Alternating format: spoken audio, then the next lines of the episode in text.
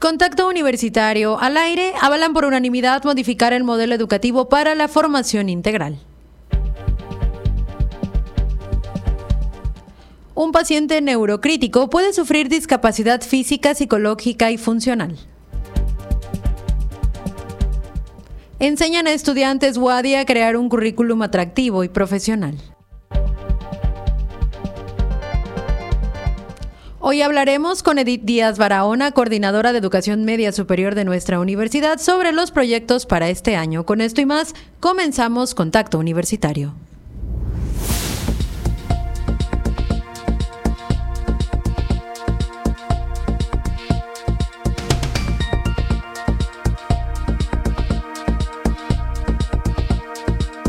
Contacto Universitario. Nuestro punto de encuentro con la información.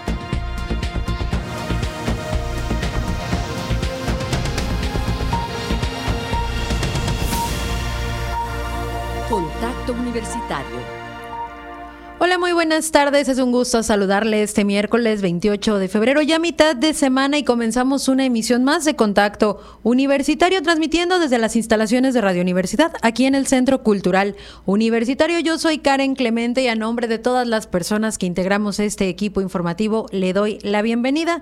Ya estamos listos para ofrecerle toda la información relacionada con esta casa de estudios, así como de otras fuentes del ámbito local nacional e internacional. Le invito a que continúe con nosotros. Le recuerdo nuestras vías de contacto. Son el 99 99 24 92 14 a través de WhatsApp. Nos, nos puede enviar un mensaje al 99 99 00 22 22. Le recuerdo también que todas las emisiones de nuestro noticiero las encuentra en Spotify Radio Universidad Wadi y en redes sociales nos puede seguir a través de Radio Universidad Wadi y en Instagram radio.wadi.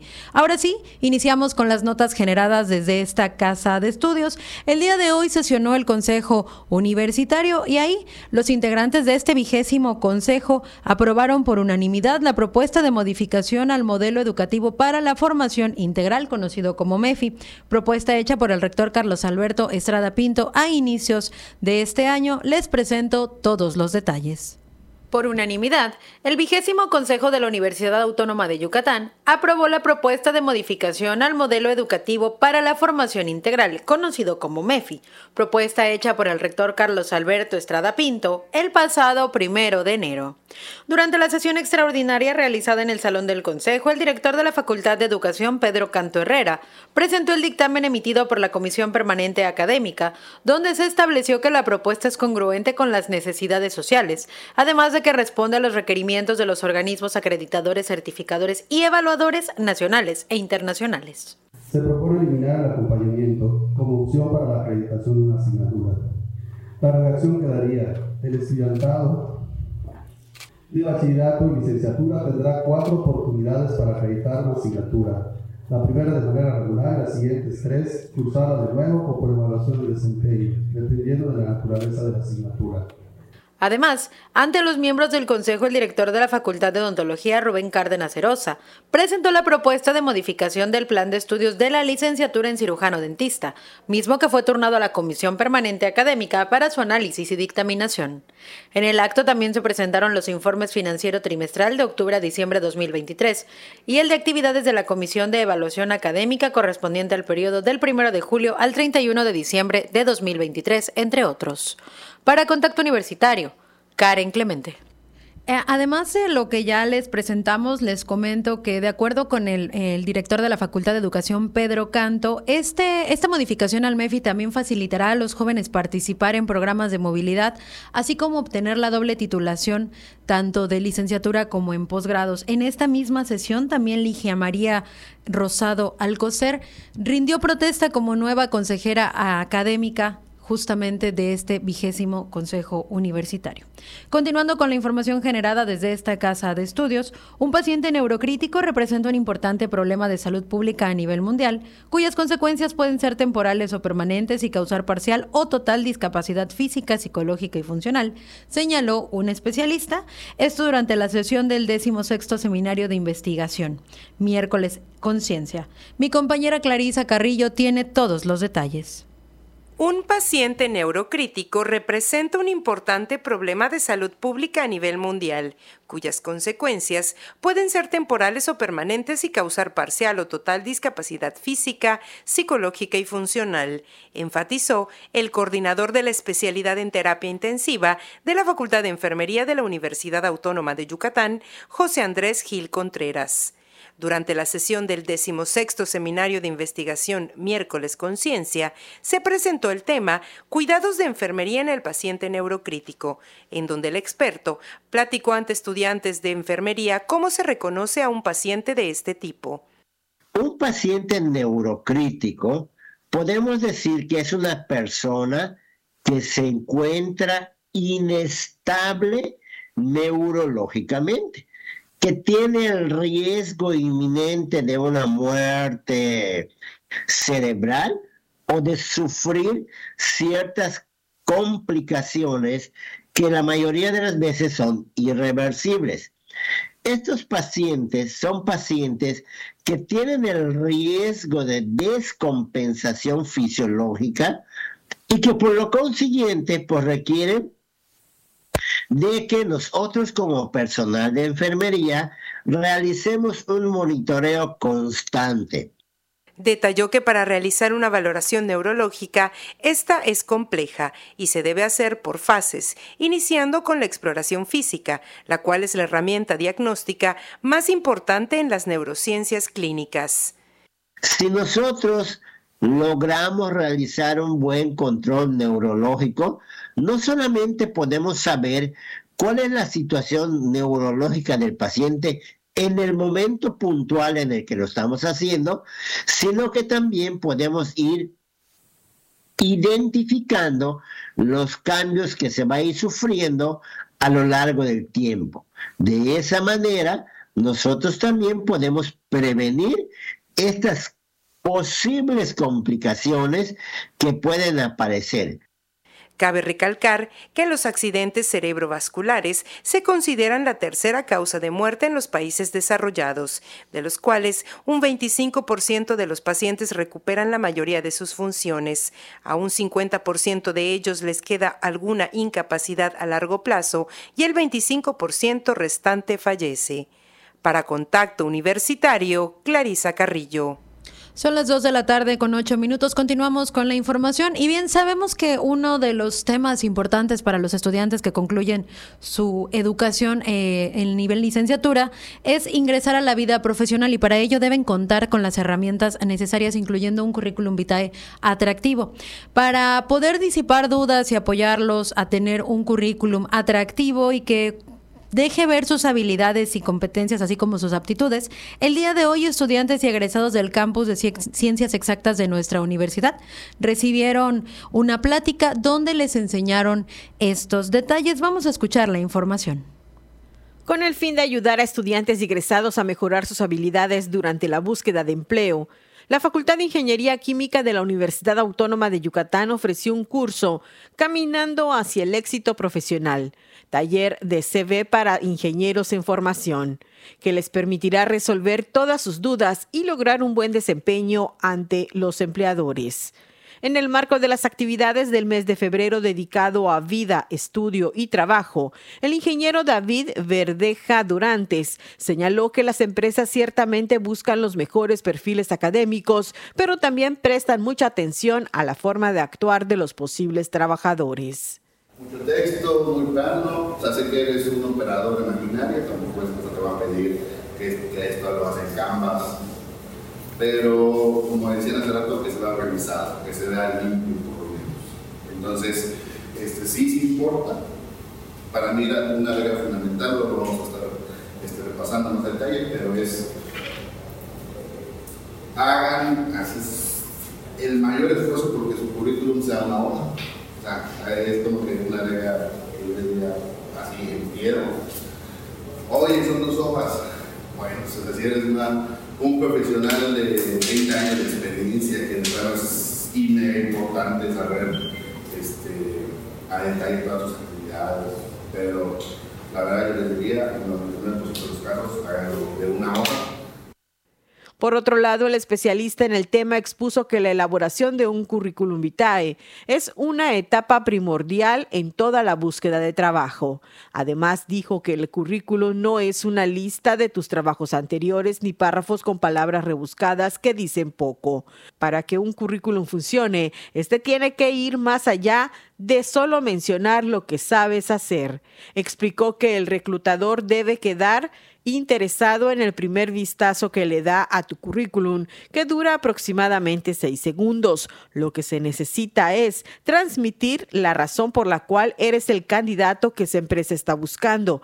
También mostrar cuáles son los diferenciadores que te hacen sobresalir frente a los otros candidatos y por último explicar por qué te interesa trabajar en esa empresa y formar parte de su equipo. Con información de Jensi Martínez, Contacto Universitario. Seguimos con la información. La semana pasada tuvimos oportunidad de platicarles sobre esta adhesión que hizo la Universidad Autónoma de Yucatán con el Ayuntamiento de Mérida para la declaración de Mérida una ciudad para el comercio justo, una iniciativa que tiene como objetivo apoyar o impulsar estrategias que ayuden a las comunidades mayas, sobre todo a, las del interior del estado, a la sociedad, para que puedan eh, recuperar su economía, apoyarse y, tengan pues este una mejor calidad de vida. En este sentido, el día de mañana nuestra universidad recibirá el reconocimiento Universidad por el Comercio Justo, algo que también se mencionó en ese evento del pasado viernes, y esto es un estímulo al trabajo que universitarios realizan a favor de la economía familiar de comunidades mayas de Yucatán. Vamos a escuchar los detalles. La Universidad Autónoma de Yucatán recibió el reconocimiento Universidad por el Comercio Justo en el marco de la campaña de las universidades latinoamericanas por el comercio justo, impulsada por la Coordinadora Latinoamericana y del Caribe de Pequeños Productores y Trabajadores de Comercio Justo. El comercio justo es un modelo de comercio alternativo que pone a los seres humanos al centro y que facilita a los pequeños productores organizados un acceso directo al mercado en condiciones justas y equitativas, creando un canal de comercialización sostenible, solidario y de calidad, lo más directo posible entre productores y consumidores.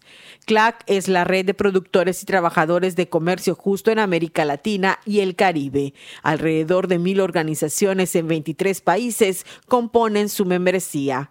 Estas organizaciones representan a más de medio millón de productores trabajadores y sus principales productos son café, banano, cacao, azúcar, miel, frutas frescas y secas, flores, uvas para vino, quinoa, entre otros. Cabe destacar que este reconocimiento es un estímulo al trabajo que universitarios de la UADI realizan a favor de la economía familiar de comunidades mayas de Yucatán. En el transcurso de los años, la Universidad Autónoma de Yucatán ha generado una gran experiencia a través de propuestas del profesorado y de las coordinadas por la Unidad de Proyectos Sociales en Trabajo Comunitario, Cooperativismo, y trabajo en red, fomento del comercio justo y del trabajo decente, desarrollo y acompañamiento de proyectos e iniciativas en agroecología y sistemas agrícolas diversos, capacitación y certificación a actores de la sociedad civil y comunitarios.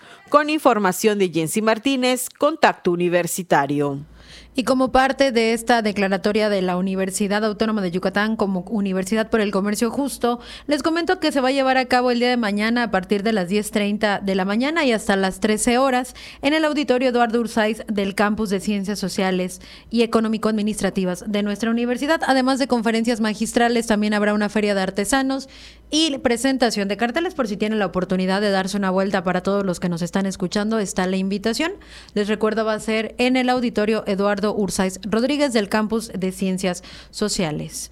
En otros asuntos, el coordinador general de la Unidad Académica de Bachillerato con Interacción Comunitaria, Jorge Carlos Guillermo Herrera, platicó algunos de los detalles y proyectos que tiene esta unidad para este año, entre los que se encuentra el fortalecer a las mujeres y niñas en la ciencia y la interacción con la comunidad. Mi compañera Clarisa Carrillo nos tiene los detalles. Con 15 años de existencia, la Unidad Académica de Bachillerato con Interacción Comunitaria de la Universidad Autónoma de Yucatán busca la mejora continua y fortalecer sus programas de estudios, la cercanía con la comunidad y la participación de las niñas y mujeres en la ciencia, destacó su actual coordinador, Jorge Carlos Guillermo Herrera. En entrevista, el titular de la unidad recordó que este plantel es una estrategia de la universidad para poder llegar a lugares a donde normalmente no se tiene acceso fácilmente, ya que está inserta en el sur profundo de la ciudad y tiene como característica específica contar con alumnos y alumnas en condiciones de adversidad económica. En la UABIC los estudiantes participan en actividades que están insertas en la, en la comunidad para que puedan aprender las herramientas de interacción comunitaria, las herramientas que les permiten reconocer los problemas de la comunidad a partir de la propia comunidad, intervenir en la propia comunidad y desde luego generar propuestas de desarrollo con la propia comunidad. Recordó que cuando inició estaba proyectada para 200 estudiantes y al día de hoy ya se cuenta con más de mil alumnos en los tres grados, además de una planta docente de cerca de 60 profesores y profesoras, así como personal administrativo y manual. Asimismo, destacó que la unidad cuenta con una planta académica comprometida y sensible ante los problemas tanto de los estudiantes como de la comunidad. Además, tiene académicos, administrativos y manuales comprometidos con preservar la identidad de la propia unidad académica. Por último, adelantó que en los próximos meses se espera un trabajo en el que la unidad busca asegurar que es un espacio seguro para su alumnado y profesorado, que pueden desarrollarse no solo cognitiva e intelectualmente, sino también de manera personal, y que tengan espacios de desarrollo artístico, cultural y deportivo. Para Contacto Universitario, Clarisa Carrillo.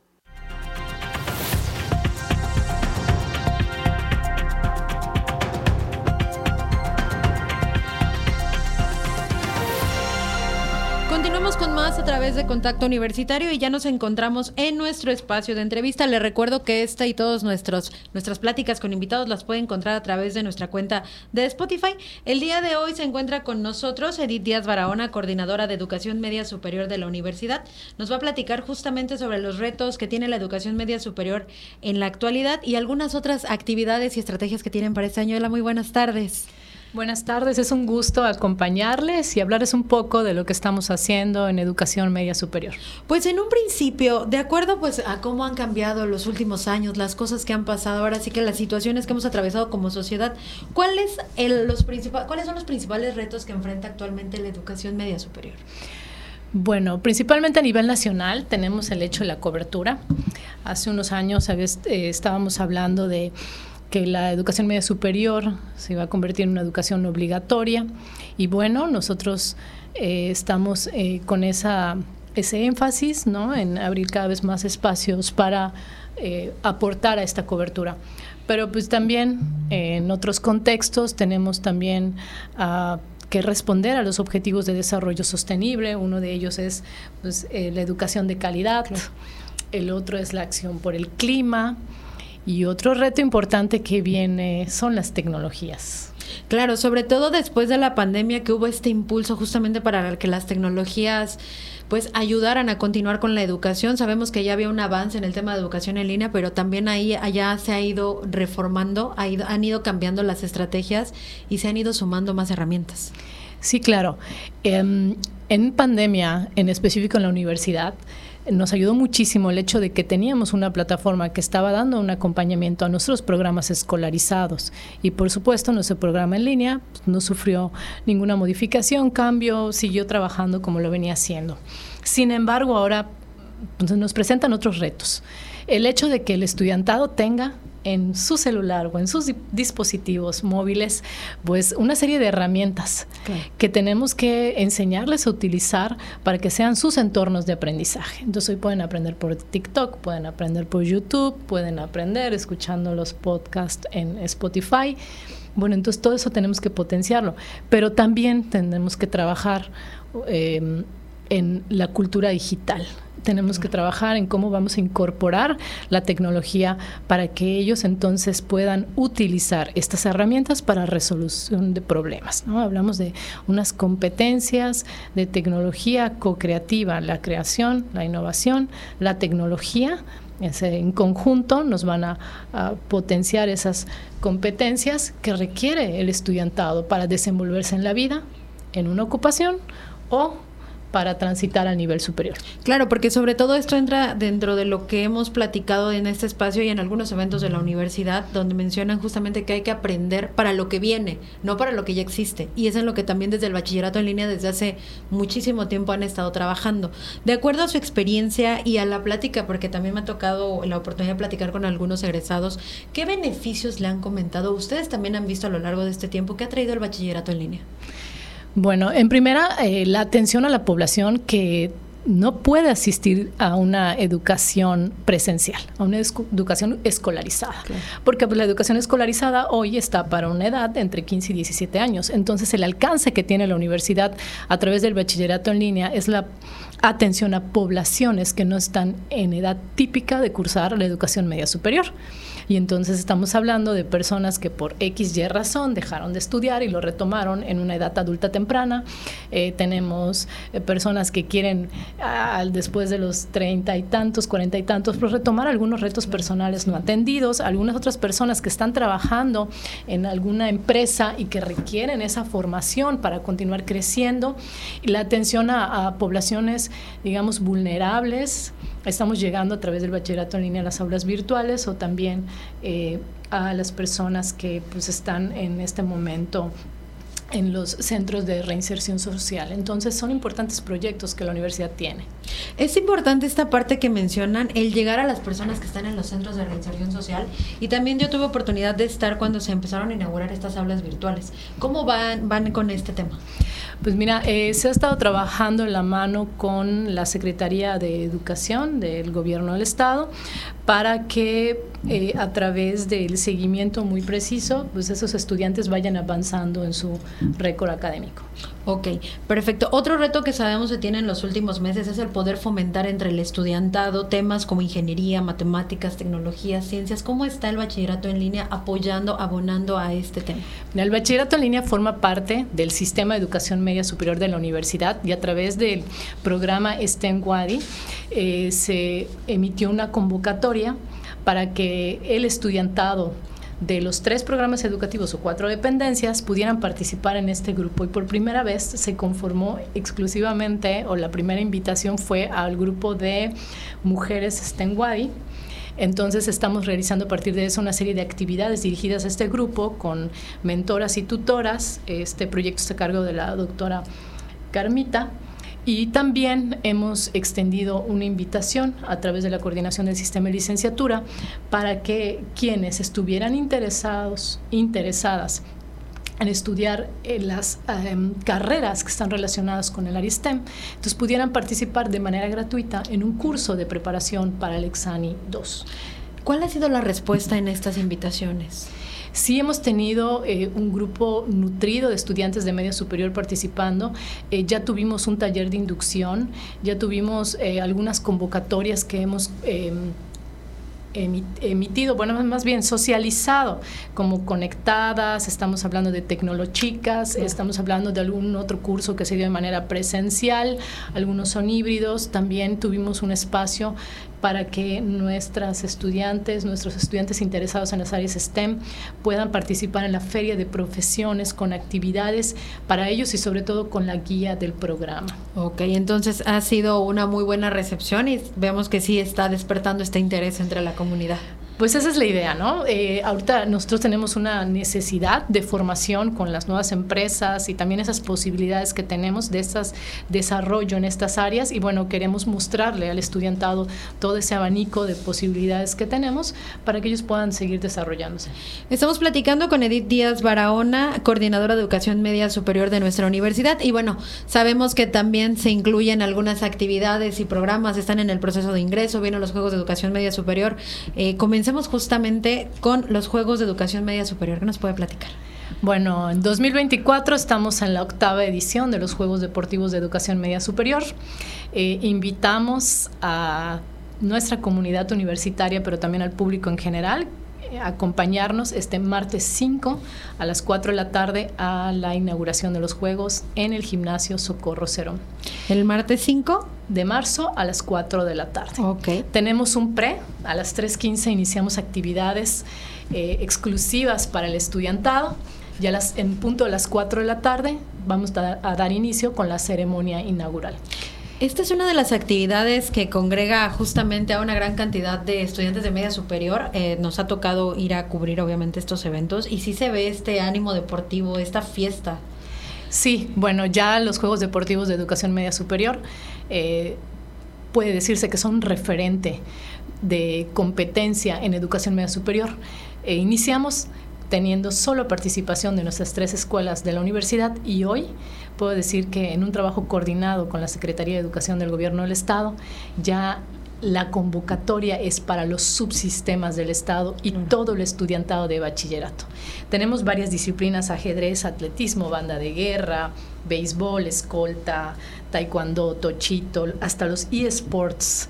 Entonces, em, eh, con sus ramas, por supuesto, y esperamos una participación de 2.000 estudiantes aproximadamente, una inscripción. Entonces, es todo un reto para la universidad a través del Programa Institucional de Cultura Física y Deporte y de la Coordinación General del Sistema de Educación Media Superior, pues tener esta participación. Están entonces preparatorias de la universidad, escuelas incorporadas a la universidad, preparatorias estatales y de los diferentes subsistemas federales del gobierno ¿Cómo ha sido para, para ustedes el tener este crecimiento de pasar de justamente de las tres escuelas de educación media superior de nuestra universidad a ya tener a todos los subsistemas?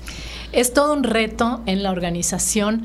Ahorita fíjate que estamos tratando de ver que algunos roles de juego se lleven al interior del Estado, porque tenemos una participación importante de eh, poblaciones como Muna, Tecash, Oshkushkap a través de Sulcobay o de las escuelas incorporadas y los telebachilleratos. Entonces ahorita el reto para nosotros es llevar estas justas deportivas al interior del estado, que también puedan tener fechas y que también la población pueda disfrutar de la visita y de estos encuentros, ¿no? Decíamos que sí es una, es un, queremos que, que se midan los estudiantes, que haya competencia, pero sobre todo que convivan, que se conozcan, que fomenten la salud y que contagien pues cada vez a más personas a la práctica del deporte en beneficio de la salud.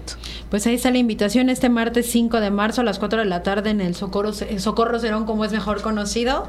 Ahí va a ser la inauguración y pues bueno, vamos a estar atentos justamente a todo el calendario de actividades. Y la inscripción sigue abierta, entonces quien quiera registrar a su estudiantado, pues puede, visitar la página de Facebook, Facebook de eh, Programa Institucional de Cultura Física y Deporte y ahí tenemos la liga de acceso o con mucho gusto en nuestras oficinas. Perfecto. Antes de concluir, me gustaría platicar sobre el proceso de ingreso que continúa abierto para educación media superior y pues bueno, para que todos los aspirantes que nos están escuchando puedan realizar este proceso. Sabemos que también han tenido este apoyo de la toma de fotografías en las instalaciones de las instituciones de educación media superior, que es un tema en el que cada año se tiene mucho cuidado.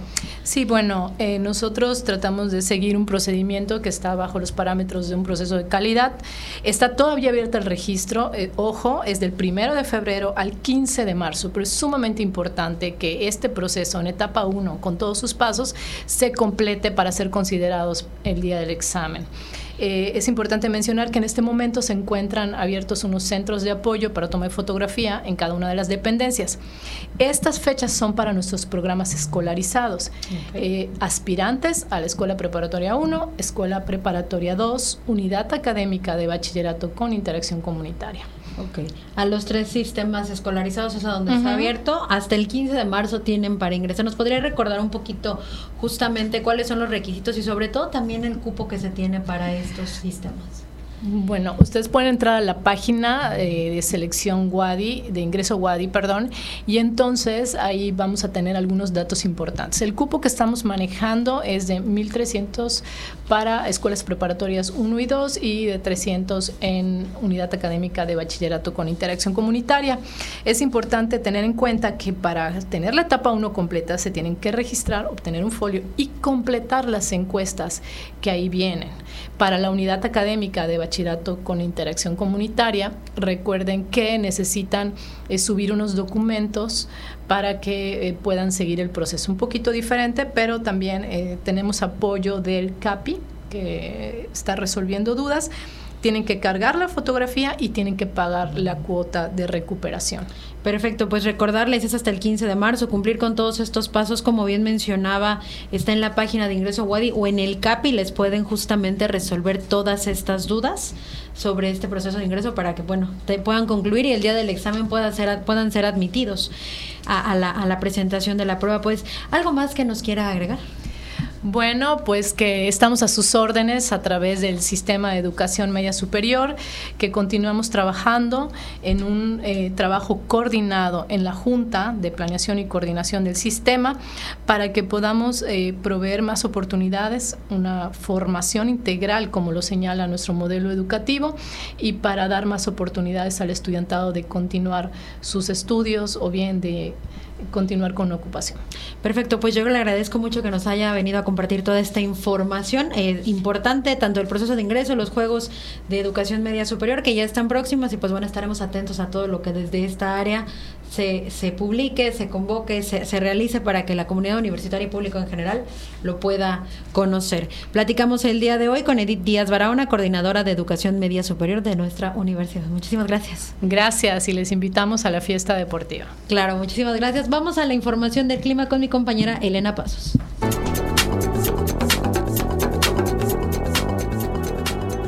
El Comité Institucional para la Atención de Fenómenos Meteorológicos Extremos de la UADI informa que este miércoles 28 de febrero, debido a un sistema anticiclónico, tenemos tiempo estable con ambiente caluroso y cielo mayormente despejado. La máxima temperatura estará en 36 grados Celsius y la temperatura mínima será de 17 grados en el amanecer de mañana jueves. En la ciudad de Mérida, centro y oeste, la temperatura máxima será de 36 grados y la mínima de 21. En la costa se esperan temperaturas máximas de 32 grados y mínimas de 22. En el sur y sureste del estado, la temperatura más alta será de 35 grados y las mínimas de 17. En el este y noreste de Yucatán tendrán como máximo 34 grados y una temperatura mínima de 17. Para Contacto Universitario, Elena Pasos.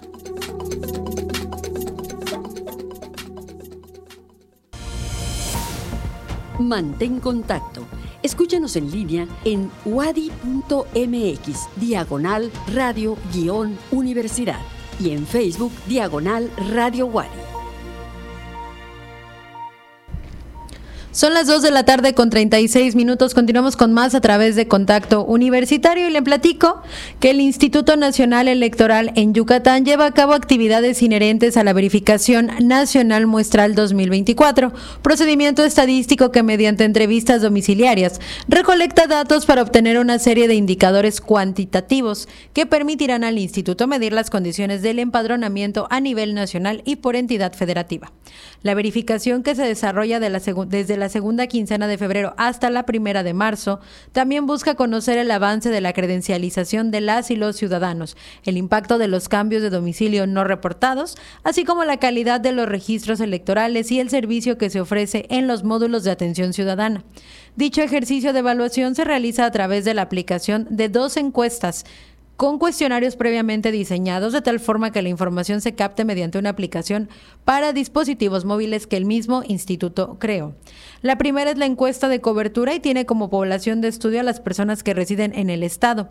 Para ella será un recorrido sistemático en un total de 597 manzanas y en 51 localidades de tipo rural, que fueron seleccionadas estadísticamente y que se encuentran distribuidas en 31 municipios de Yucatán. Estos municipios son Buxots, Celestún, Chemash, Chicxulub Pueblo, Chichimilá, Chiquinsonot, Chocholá, Chumayel, Sitzantún, Citaz, Joctún, Jomún, Junugma, Izamal, Quinchil, Mashcanú, Mérida, Motul y Progreso, entre otros. La segunda es la denominada encuesta de actualización, cuya población de estudio son las personas ya inscritas en el padrón electoral y durante ella el personal del instituto aplicará 1.375 cuestionarios a personas que se ubican en 53 secciones electorales de la entidad, que también fueron seleccionadas aleatoriamente mediante un proceso estadístico. Estas elecciones se ubican en 18 municipios, entre los que se encuentran Acanqueca, Calchén, Calotmul, Espita, Jalachó, Jocabá, Canacín, Copoma, Mashcanú, Mérida, Motul, Progreso, Tella, Timucuy y Tizimín, entre otros.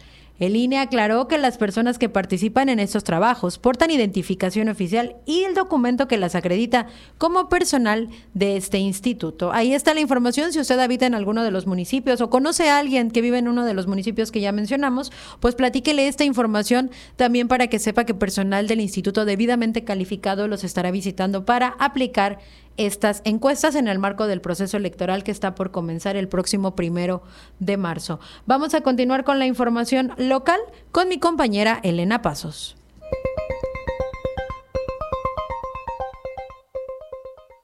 En información local, un grupo de socios de la Alianza de Camioneros de Yucatán se plantó esta mañana frente al recinto del Ejecutivo Estatal para pedir la intervención de las autoridades del Estado en el conflicto de esa sociedad. Juan Carlos Ancona Solís, uno de los socios inconformes, recordó que lo que están exigiendo a la ASI es el pago de la liquidación de las concesiones que ya fueron vendidas a otra empresa. También recordó que 40 socios tienen paradas sus unidades desde hace un año y cuatro meses por irregularidades y malos manejos por parte de Arturo Rodríguez Bersunza, el todavía presidente de la ASI. Explicó que el proceso se está llevando tanto por la vía civil como mercantil y que en una primera reunión les dijeron que el Ejecutivo no podía intervenir en un tema entre particulares. Sin embargo, explicó que le correspondía al gobierno porque él mismo daba subsidios que, según dijo, no llegaban a los socios.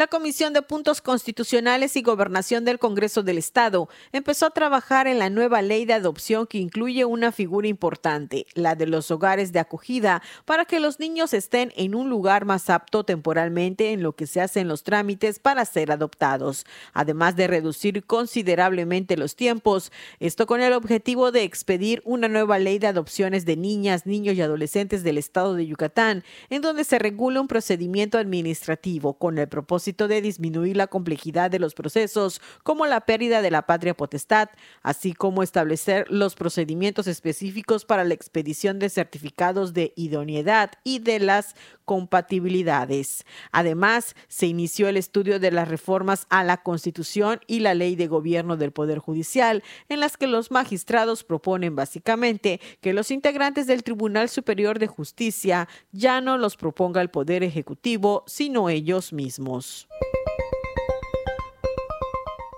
Especialistas en detección y combate al lavado de dinero y aplicación de buenas prácticas en la justicia del Buró Federal de Investigación de Estados Unidos, FBI, impartieron un taller a investigadores mexicanos aquí en la ciudad de Mérida. La temática del taller fue sobre investigación de corrupción pública y la diversidad de formas de blanquear dinero en México y el mundo. Se abarcó desde la época de Al Capone en las décadas de 1920 y 1930 hasta el día de hoy, cuando se utiliza cualquier forma para meter dinero de actividades ilícitas en los países. Para Contacto Universitario, Elena Pasos. Son las 2 de la tarde con 41 minutos. Continuamos con más información y le platico que se alista el decreto para declarar el día de descanso para burócratas el primero de octubre cada seis años por el cambio de presidencia, el presidente Andrés Manuel López Obrador alista un decreto para declarar el día de descanso obligatorio para los trabajadores del gobierno federal el primero de octubre de cada seis años, con motivo del cambio de, de presidencia. Esto es un anteproyecto enviado a la Comisión Nacional de Mejora Regulatoria, conocida como CONAMER, donde el mandatario federal señala que el 10 de febrero de 2014 se publicó en el Diario Oficial de la Federación el decreto por el que se reforman, adicionan y derogan diversas disposiciones de la Constitución en materia política electoral, a través del cual se reformó, entre otros, el artículo 83 constitucional para establecer como fecha de toma de protesta de la persona titular de la presidencia electa el primero de octubre del año correspondiente. El transitorio décimo quinto del decreto antes referido señala que el periodo presidencial comprendió entre los años 2018 y 2024, iniciará el primero de diciembre de 2018 y concluirá el 30 de septiembre de 2024. 2024. Se indica que esta reforma constitucional estableció una nueva realidad política que se aplicará por primera ocasión este primero de octubre de 2024. El anteproyecto señala que el, presidente, que el presente decreto entrará en vigor al día siguiente de su publicación en el diario oficial. Pues esperemos este primero de octubre sería el primer día del burócrata, el descanso para burócratas por el cambio de presidencia. Estaremos atentos a toda la información que, que surja sobre la presentación o publicación de este decreto. Ahora vamos con la información internacional.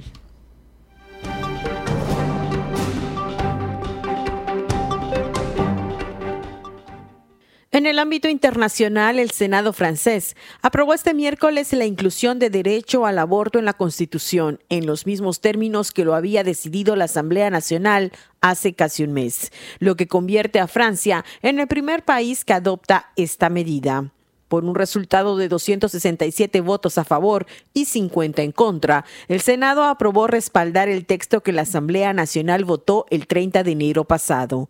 Diputados y senadores se reunirán el próximo lunes en Versalles en un Congreso conjunto para modificar la Carta Magna e incluir esta reforma constitucional, para lo que se necesita tres quintos de los parlamentarios.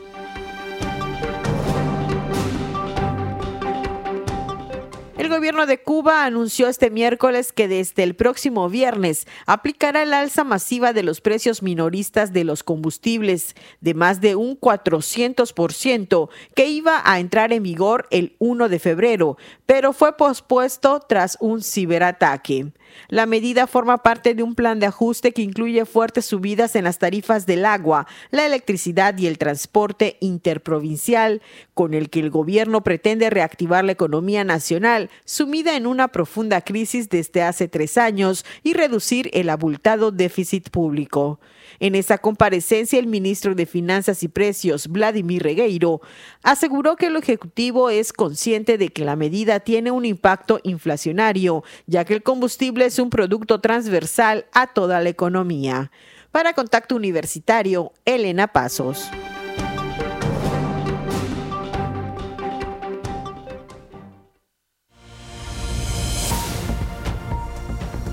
Sigue en contacto Toda la información universitaria en comunicación.cuadi.mx.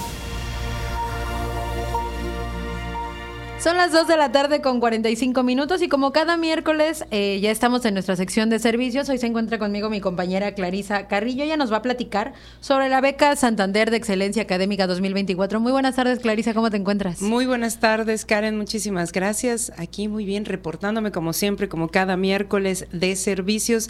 En esta ocasión sobre las becas Santander de Excelencia Académica 2024 que como cada año la UADI promueve y fortalece entre sus estudiantes, pues la verdad son unas becas eh, únicas y la verdad el, monto al que, al que ascienden son buenísimos para los jóvenes que buscan pues continuar sus estudios en ya sea pues en licenciatura, maestría o doctorado. En esta ocasión les comento que este programa Beca Santander de Excelencia Académica es una iniciativa de Grupo Santander que está enfocado en apoyar a los estudiantes que son mexicanos para que pues continúen, como te comentaba, de manera exitosa sus estudios en educación superior. Este programa pues está dirigido a jóvenes que se encuentran actualmente realizando estudios en educación superior técnica, licenciatura, maestría o doctorado, esto en alguna institución de educación superior pública o privada y que cumplan con algunos requisitos. ¿Cuáles son estos requisitos? Pues la verdad son dos, pero son, eh, pues sí, son, son para los chicos un poquito, la verdad, muy importantes. Principalmente ser estudiantes que cuenten con el 30% de los créditos en sus estudios actuales y que sean estudiantes regulares con un promedio mínimo de 8.8 la característica de las becas, que lo que les comentaba al principio sobre este monto, es que el programa cuenta con un apoyo de manutención de entrega única por 100 mil pesos y que ayudarán al alumno a continuar sus estudios a nivel superior. Aquí lo interesante es que estas becas actualmente solo tenemos disponibles, bueno, Santander tiene disponibles 20 becas. 20 becas. Así es. Ahora, para inscribirse, ¿cómo le hacen los chavos o los papás que nos están escuchando que les interese que sus hijos participen en este tipo de becas? Pues las inscripciones al programa estarán abiertas a partir del 6 de febrero, o sea, iniciando el mes ya eh, iniciaron, hasta el 28 de abril. Todavía hay chance. Esto a través del sitio Santander openacademy.com. Lo repito, santanderopenacademy.com. En esta fase se podrán eh, pues registrar en la plataforma Santander Open Academy con ingreso de datos generales como por ejemplo pues lo son el RFC, la universidad, la entidad federativa y el número de matrícula o en su caso el número de estudiante. Ahora, esta, lo que les comenté es la fase 1 que es la inscripción. Y la fase 2 es la carga de los documentos. Esta se va a realizar a partir del 30 de abril al 12 de mayo. Es decir, todavía tienen un periodo de dos meses para inscribirse y posteriormente es la carga de documentos. Los, los estudiantes que se registraron en la fase 1 deberán ingresar los eh, documentos para avanzar en el proceso de selección. Algunos de estos documentos son, por ejemplo, la carga de historial académico que esté actualizado. Recordemos que compruebe que el 30% de los créditos cursados pues están completos. La semblanza personal que es, por ejemplo, al, momento del registro, el postulante contará con una casilla para redactar una semblanza personal con una extensión máxima de 280 palabras. Posteriormente deberán adjuntar el comprobante de actividades de excelencia académica. Esto es opcional. Es decir, si actualmente formas parte de alguna actividad de excelencia académica dentro o fuera de la institución, podrás adjuntar este comprobante de participación en un formato de PDF como les comento, es opcional. Por, eh, posteriormente, el código de certificado de finalización de curso Tecnologías Emergentes. Este curso es un requisito con ponderación para el proceso de selección. Los postulantes pueden ingresar al sitio que, está en el, digo, no se los comento aquí porque la verdad es un, es un, es un link bastante amplio, ¿no? Que está, pero está en la convocatoria que ahora les diré dónde encontrarla, ¿no? Entonces, en este link podrán realizar el curso y deberán, eh, pues, realizar el, el registro previo con el mismo mail, con los que se han registrado y presentar la convocatoria. Este, este curso, pues, sí tiene una duración de ocho horas y consiste en una formación básica de revoluciones industriales, tecnologías emergentes, tecnologías smart e inteligencia artificial. Es, es necesario este curso para poder entrar a este registro. Todavía tienen tiempo, entonces pueden sacar tiempo para hacer estas ocho horas del curso. Posteriormente, la selección, una vez realizada con la aplicación en totalidad de todos estos requisitos que ya escuchamos de fase 1 y fase 2, los postulantes van a pasar a una ronda de selección que considera ciertos puntos. El mayor puntaje es de, estamos hablando de un 100%, el mayor puntaje y lo que mayor considera Santander es el promedio académico. Después viene este curso que decíamos de tecnologías emergentes, después también un 20% de, de, de esta selección tiene que ver con la semblanza personal. Esta semblanza de 280 caracteres que hablábamos al principio es muy importante cuando se inscriban. Entonces, cuando se inscriban hay que pensarle bien qué escribir y qué escribir en una semblanza personal. Y otras actividades de excelencia académica o extracurriculares también cuentan. Esto cuenta un 10%. Ahora, las, la entrega de los resultados será a través del sitio de Santander, que, lo repito, www.santanderopenacademy.com y esto será a partir del 23 de junio de este mismo año. Eh, el, pues hay que cumplir todos estos requisitos. Les recuerdo, lo más importante para Santander es el, promedio académico, la realización del curso Tecnologías Emergentes y, por supuesto, la semblanza personal. Digo, ya si hay, los chicos cuentan con otras actividades extras, extras como otras excelencias académicas o extracurriculares, pues la verdad es un plus para ellos, ¿no?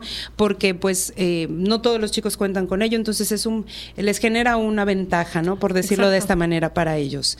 Pues importante la información que nos comparte, sobre todo porque como bien mencionas, es una beca de 100 mil mil pesos, este, este apoyo que se les brinda a los estudiantes para que, para que puedan continuar. En años anteriores hemos tenido oportunidad de que nos visiten los eh, representantes o hasta los titulares de, de, la, del Grupo Santander y han mencionado la importancia que tiene la Universidad Autónoma de Yucatán en la participación de este tipo de convocatorias. Recuérdanos, Clarisa, nada más de, hasta qué fecha pueden realizar el registro y la página. Así es. La inscripción la pueden realizar hasta el 28 de abril y la carga de documentos es después de esta inscripción, que es del 30 al 12 de mayo, donde en www.santanderopenacademy.com ahí mismo pueden consultar la convocatoria completita, que es ahí, ahí es donde pueden ver ahora sí bien el link para este curso, que es muy importante al momento de inscribirse para que puedan eh, tomarlo. Esto es en, las fases de 30 de abril al 12 de mayo. Hay, tiempo todavía. lo, lo importante ahora es la inscripción junto con esta, esto que llamamos de la semblanza personal. Perfecto, Clarisa. Nada más la convocatoria completa o el link a toda esta información, ¿dónde lo pueden encontrar? www.santanderopenacademy.com y también nosotros como Universidad Autónoma de Yucatán y como el rector Carlos Alberto Estrada Pinto, estamos eh, eh, constantemente reposteando esta información para todos los chicos que quieran inscribirse o que les interese un poquito más para conocer qué es esta beca Santander. Perfecto, pues ahí está toda la información. Muchísimas gracias, Clarisa. Muchísimas gracias a ti, Karen. Vamos a la agenda universitaria.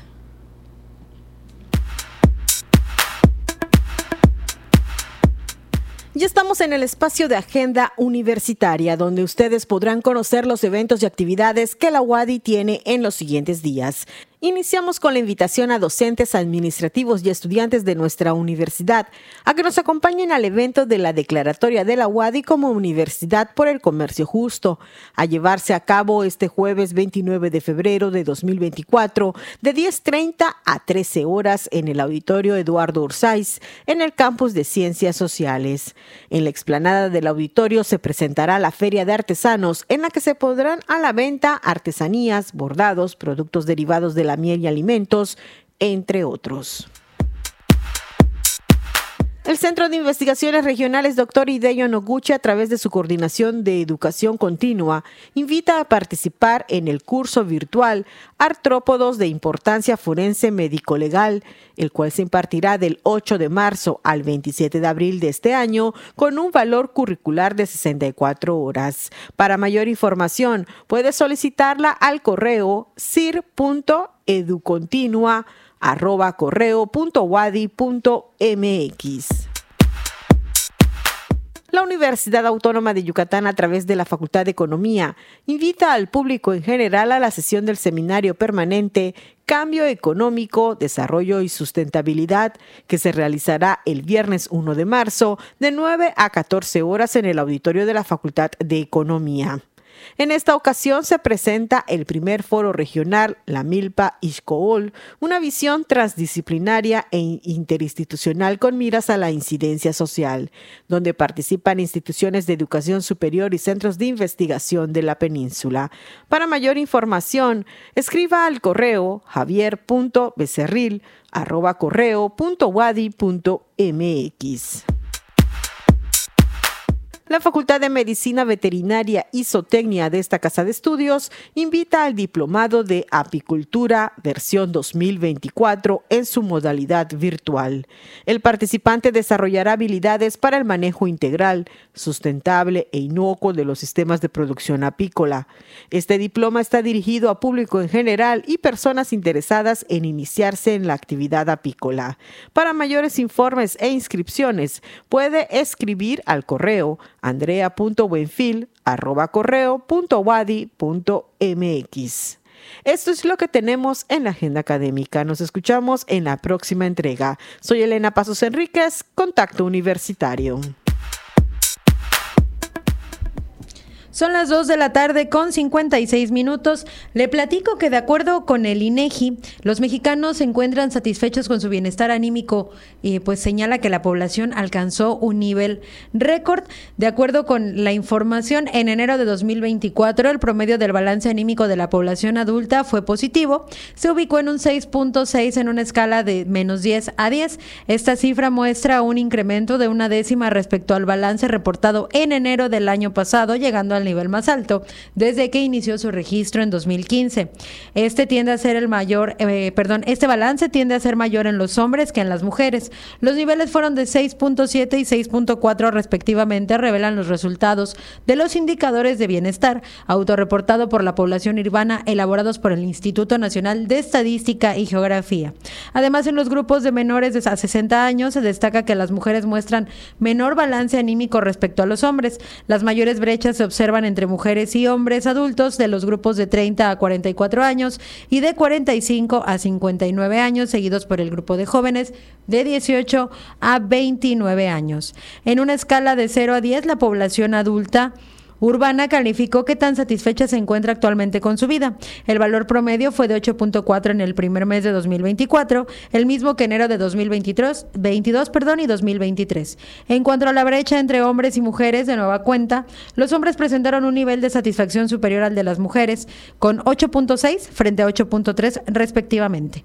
Los encuestados están más satisfechos con sus relaciones personales que con cualquier otro ámbito. Este dominio obtuvo un promedio de 8.8. Por su parte, las personas reportaron estar satisfechas con su vivienda, con su actividad u ocupación, así como sus logros en la vida con 8.6, mientras que la perspectiva de futuro fue de 8.5 y el estado de salud de 8.4. El menor nivel de satisfacción en el ámbito personal fue el tiempo libre con 7.9. En el ámbito de lo público y la seguridad ciudadana fue el de menor calificación con 5.4.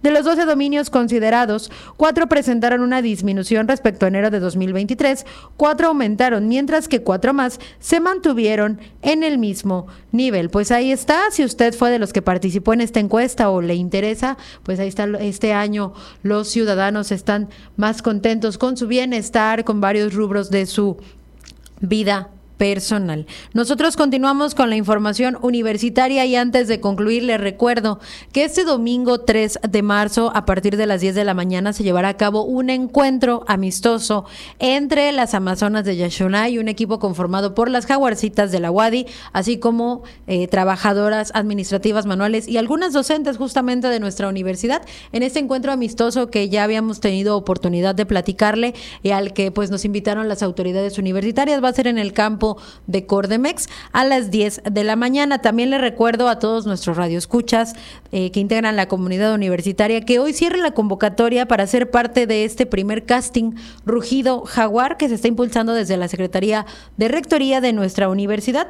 Tienen hasta el día de hoy para compartir, eh, para inscribirse, para enviar su solicitud de inscripción al correo rugido.jaguar arroba para que pues bueno este viernes primero de puedan ser parte de esta convocatoria. Son las 3 de la tarde y con esto llegamos al final de nuestra emisión. Agradezco mucho que nos hayan acompañado este miércoles 28 de febrero. Agradezco a mi compañera Norma Méndez que está en los controles y que nos apoya también en la transmisión vía redes sociales. Además extiendo el agradecimiento a todos los compañeros que integran el departamento de radio y de prensa que hacen posible este noticiero. Les recuerdo que el día de mañana a las 8 en punto los esperamos con la edición matutina con mi compañera Elena Pasos y a las 2 de la tarde les tendremos más información. Recuerden también seguirnos en nuestra plataforma de podcast, Contacto Universitario Wadi, donde pueden eh, recuperar nuestras entrevistas y nuestros programas. Yo soy Karen Clemente, me despido de ustedes, fue un gusto acompañarles. Contacto Universitario, nuestro punto de encuentro con la información. Una producción de la Coordinación de Comunicación Institucional de la Universidad Autónoma de Yucatán.